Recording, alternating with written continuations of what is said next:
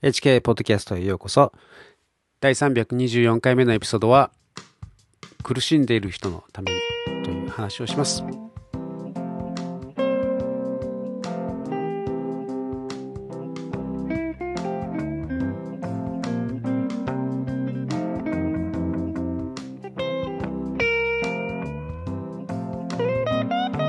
えー、今日はですね、有名なイエス様の言葉を紹介します。マタイ、え、による福音書の5章の3節心の貧しい人は幸いです。天の御国はその人のものだからです。この一節ですけれども、心の貧しい人と聞くとですね、ま、ちょっとネガティブな印象を抱く人が多いんじゃないかなと思います。まあ普通はまあそうじゃないかなと思うんですね。まあ言ってみればちょっとこう感受性が鈍くて自己中心とかこう欲深い人を指すようにですねまあ思うんですけれどもここでイエス様が言われた心の貧しい人というのは、ちょっと違う意味だと思います。まあ、その次にですね、神の国は、天の御国はその人のものだからですと。まあそういうふうに続いているわけですけれども、まあそれによってですね、その意味というものが見えてくると思うんですね。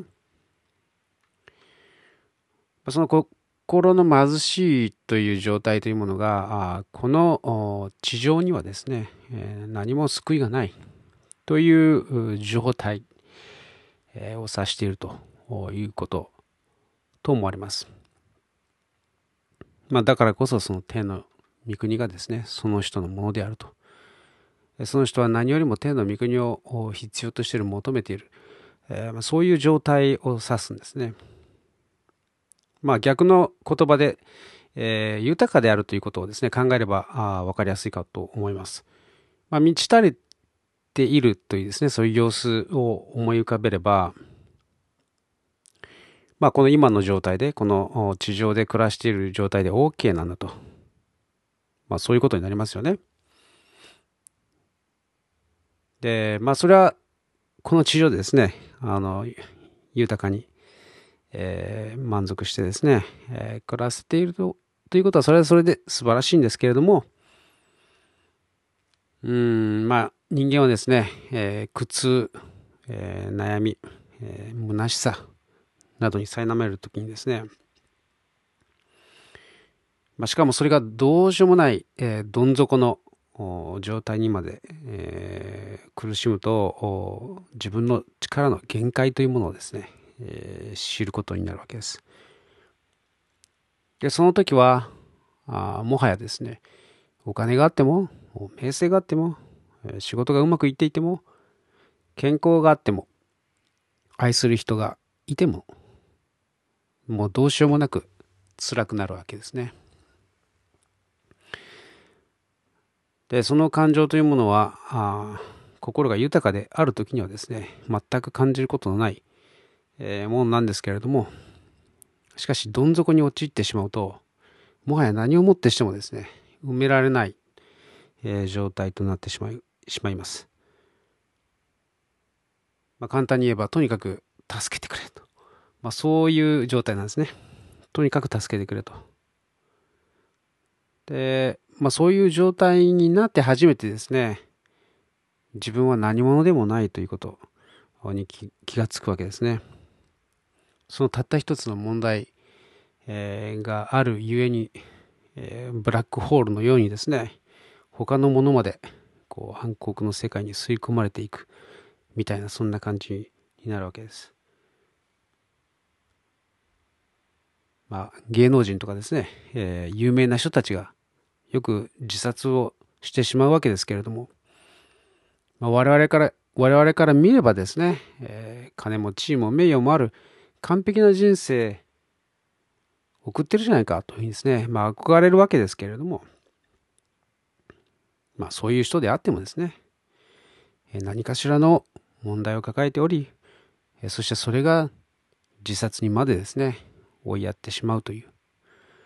まあ、我々からしたらですね、十分以上なお金を持っていてですね、もう仕事も辞めて、一人でひっそりと暮らせばいいのにというふうにですね、我々はそう考えたりするわけですけれども。まあ、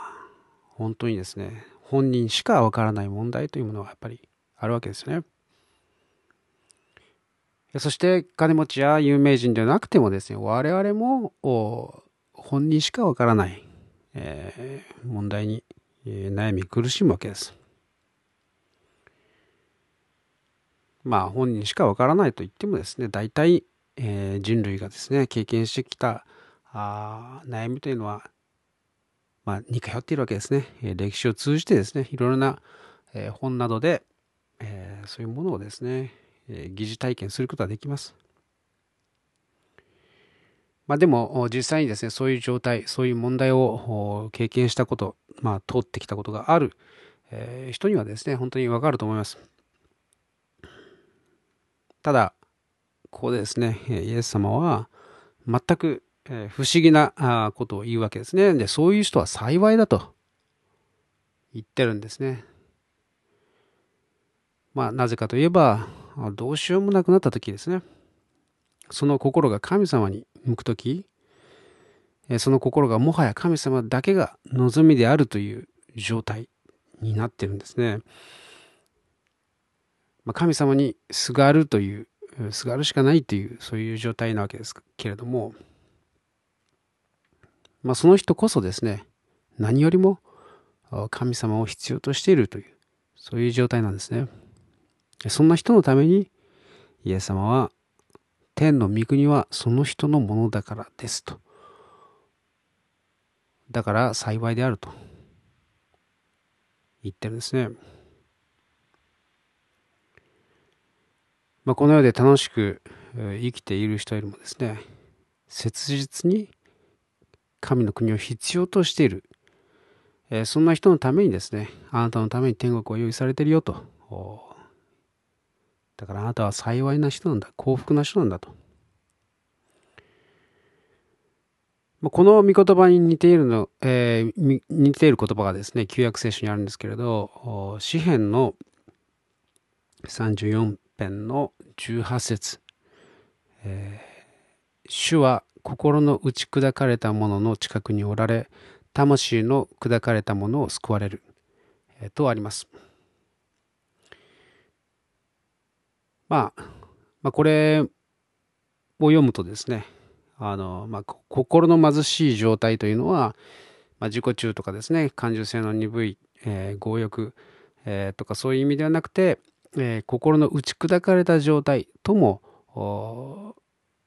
まあ、えー、解釈することができますね。まあ、なので、普通に言う、え、心の貧しい状態というのとはちょっと違うということですね。えーよく理解していただいて、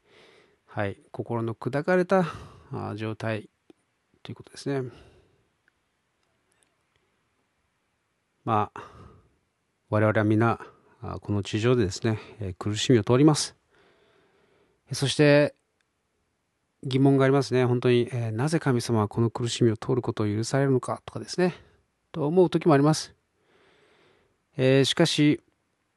その苦しみを取るときにですね、その時に天の御国こそは私のものであると、確信するのではないでしょうか。まあなぜなら、えー、苦しみのどん底にいる時にはですね、もう死んでしまいたいとか、いっそのこと天国に連れてってほしいとかですね、まあ、というほどまでに苦しむわけですから、えーまあ、しかしそのようにですね、その時に神様に寄りすがる状態でいるということ。まあそれがですね、まあ逆説逆説的に人間にとっては幸いな状態であるというふうにですね、まあイエス様は言ってるわけですね。まあ我々としてはですね、もちろん満ち足りて問題なく喜んで暮らしていたいですね。その方がいいですね。でそして神様ももちろん我々が幸せでいることを望んでおられます。えー、ただそういう時もですね同じく神様に望みを置く生き方ができていればなおよしなんですけれどもまあ、得てしてですね、この良い状態というものは、えー、良い状態でいいんですけれども、あらゆる、えー、別のものにですね、心が奪われて、えー、ある自分の地位に、地位を誇ってみたりとかですね、プライドを持ってみたりとか、まあいろんな、えー、執着とかですね、えー、いろんなものにこう、縛られるわけですね。あるいは偶像になってしまったり、え、そういういろんなものがですね、まとわりつくわけです。まあ、今、ヒルティの本を、幸福論というのを読んでるんですけれども、まあ、ヒルティもですね、人間の幸福とは神様のそばにいることであると、まあ、簡潔に言ってるんですけれども、まあ、まさにそのことを表している御言葉だと思うんですね。まあ、いつも神様を頼りにしていて、神様を求めている状態の人が心の貧しい人であると。そういう人のためにですね、天の御国はあなたのものだよとイエス様は言ってくださっています。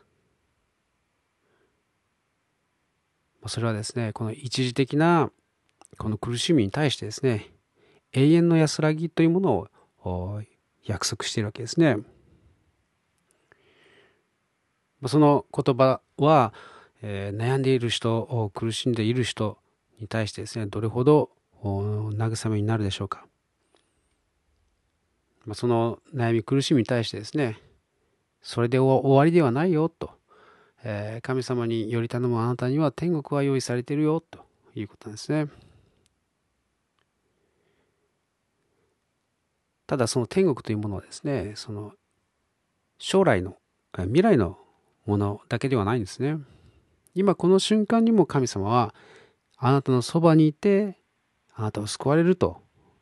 まあ、詩篇に書いてある通りなんですね。本当に、えー、苦しんでいるのであれば、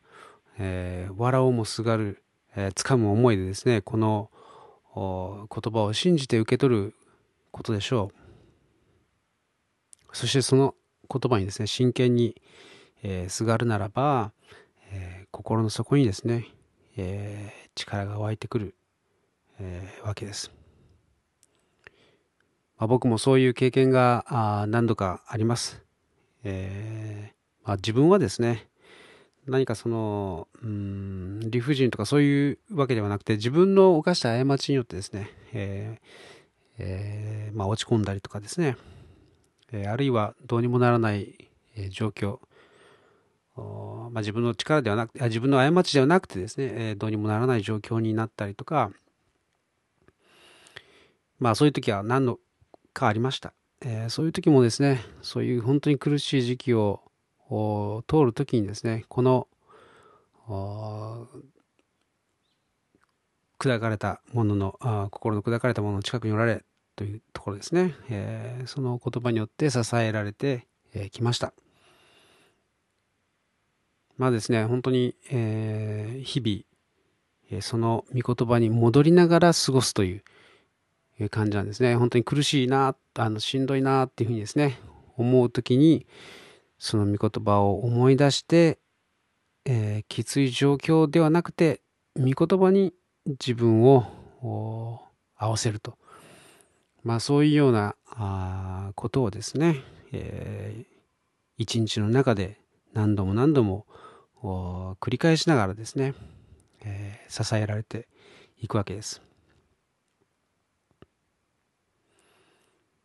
で、まあそういう状態で何とか生きているっていう状態の中にあってもですね、イエス様はあなたは幸いなものだよというふうに言ってくださってるんですね。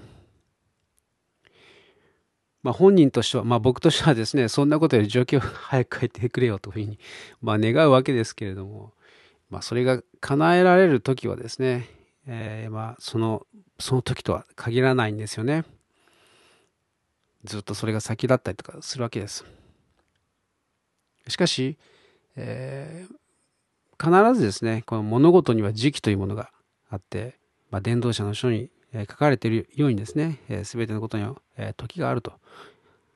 え永遠にその状態でいるということはないんですね。まあ、仏教ですら無常という言葉でですね、すべてのものは移り変わるというふうに教えています。まあ、ですから問題とか辛い状況もですね、永遠には続かない。永遠に続くものは天の御国であると。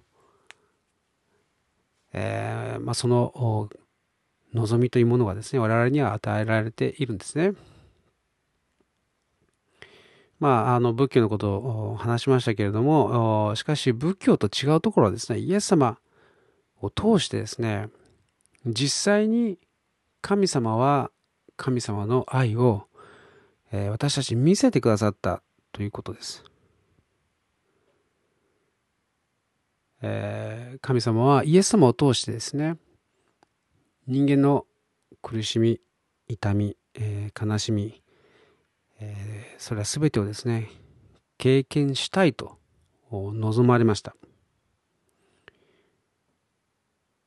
イエス様という人間を通してですね、えー、神様はこの地上を歩まれて、人々を癒して、えー、救い、そして、いわゆる社会的弱者、憎まれ者の友となってですね、そして何の罪もないのに、えー、妬まれて、えー、罵られてですね、最後には自分の仲間から裏切られて、そしてありもしないこと、偽証によってですね、極悪死刑囚の釈放と引き換えにですね、死刑に言い渡されてですね、そしてものすごい拷問を受けて、そして最後に十字架に貼り付けとなりました。イエス様はとっても良い人で、とっても良い人なのに、こんな最悪な殺され方をしました。まあ、実際にはですね、イエス様はそれを拒もうとしなかったんですね。その死を自ら通られたんですね。まあ、それは我々の罪の身代わり、えー、罪の罰の身代わりとして、えー、十字架にかかられたわけですけれども、まあ、僕は、それだけではないなと思うわけです。イエス様はあえて、えー、ひどい苦しみというものを甘んじてですね、受けられた。えー、それはなぜかといえば、人間の苦しみを味わいたかったなと僕は考えるわけです。えー、僕や、えー、あなたの苦しみ、えー、あなたの気持ちですね。あなたの通っているその苦しみや、え悲しみを実際に通ってですね、そうすることで本当に共感できるようになりたかった。まあそういうふうに僕は思うわけです。それはあなたのことを愛しているからです。まあ、いわゆる宗教と呼ばれるものの中で、そのようなことをですね、体を張ってしてくれた聖者がいるでしょうか。イエス様だけが我々のそばに来てくださって、その痛みをですね、知ろうとして、痛みを受けてくださったんですね。それが本当の神様なんだよというふうに言われれば、ああ、なんてありがたい神様なんだというふうにですね、まあ思うのが、えー、素直な感情ではないでしょうか。我々は聖書を読むときにですね、えー、それを知ることができるわけです。イエス様だけが我々の苦しみ、痛み、えー、悲しみに心から共感してくださるえ方であります。それだけでなくてですね、死の力をも打ち破って蘇ってくださった方なんですね。だから我々も死で終わりではない。我々も天に引き上げられることが可能なんだということをですね、実際に蘇ってそれを証明してくださいました。だから希望があるんだよということですね。だからこそ我々は、えー、この神様にですね、イエス様に信頼を寄せて、えー、すがることができるわけです。そしてもしそうするならば、真剣にそうするならば、えー、救われるのです。ですので、もしあなたが今、えー、心の貧しい状態であるとするならば、ぜひその状態にですね、えー、対してイエス様が幸いな人であると、天の御国はあなたのものだと言っているということをぜひ覚えてください。そして、そのあなたが通っている苦しみをイエス様は天から高いところから眺めているんじゃなくて頑張れよと眺めているんじゃなくて私たちのそばに来てそして共感してくださるんだと。それが本当の神様であるということぜひ覚えて祈りの生活に入ってください。この素晴らしい我々の心の痛み、えー、全て体の痛みも含め全てご存知である方に我々は祈ることができるとは何とは何と素晴らしいことでしょう。ということで今日も最後にお祈りして終わりたいと思います。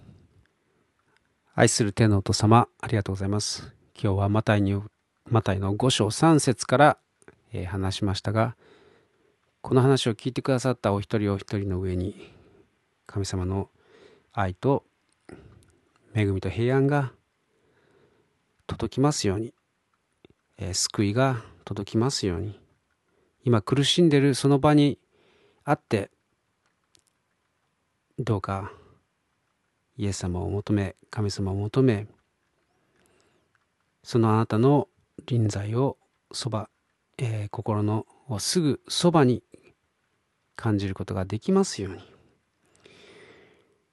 えー、感じることができなくてもそれを信じ受け入れることができますように。そしてそこから神様の力が湧き上がりますように。イエス様の皆によって信じて祝福してお祈りします。アーメン。最後まで聞いてくださってありがとうございました。ではまた来週お会いしましょう。